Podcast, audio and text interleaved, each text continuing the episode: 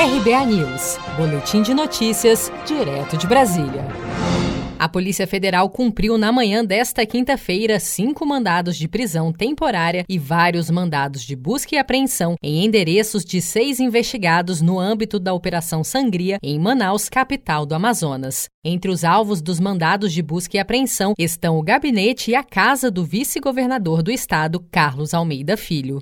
De acordo com a Procuradoria-Geral da República, ele e o governador do Amazonas, Wilson Lima, tinham conhecimento e autorizaram desvios de dinheiro público da saúde durante a pandemia do novo coronavírus. Na primeira fase da operação em junho, Wilson Lima também teve sua casa e gabinete revistados pela Polícia Federal. A Operação Sangria investiga supostas irregularidades na compra de 28 respiradores, envolvendo um contrato de 2 milhões e 400 mil reais para o combate à pandemia de Covid-19 no estado. O superintendente da Polícia Federal no Amazonas, delegado Alexandre Saraiva, destaca que a prioridade é recuperar o quanto antes os recursos desviados.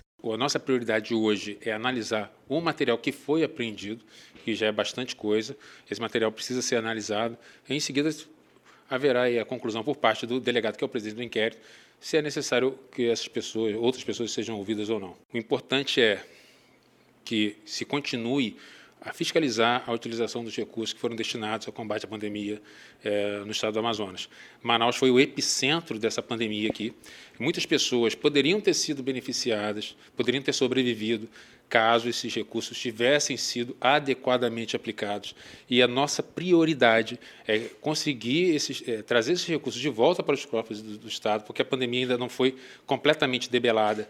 E certamente ainda está fazendo falta. Foram presos na ação desta quarta-feira Diana Priscila Merria de Souza, ex-subsecretária de Atenção à Saúde em Manaus, Gutenberg Alencar, empresário e ex-militar, apontado como homem de confiança do governador Wilson Lima, Luiz Carlos Avelino Júnior, empresário, médico e marido da secretária de Comunicação do Amazonas, Daniela Assayag, Ronald Gonçalo de Caldas Santos, engenheiro clínico, e Rodrigo Tobias, ex-secretário de Saúde do Estado. Em nota, o governo do Amazonas informa que está contribuindo com a apuração da Polícia Federal e demais órgãos de controle, destacando que nesta fase a PF teve como alvo pessoas que já não fazem mais parte da estrutura do governo. O caso tramita no Superior Tribunal de Justiça em Brasília em razão do foro privilegiado do governador do Amazonas, Wilson Lima. Você sabia que outubro é o mês da poupança?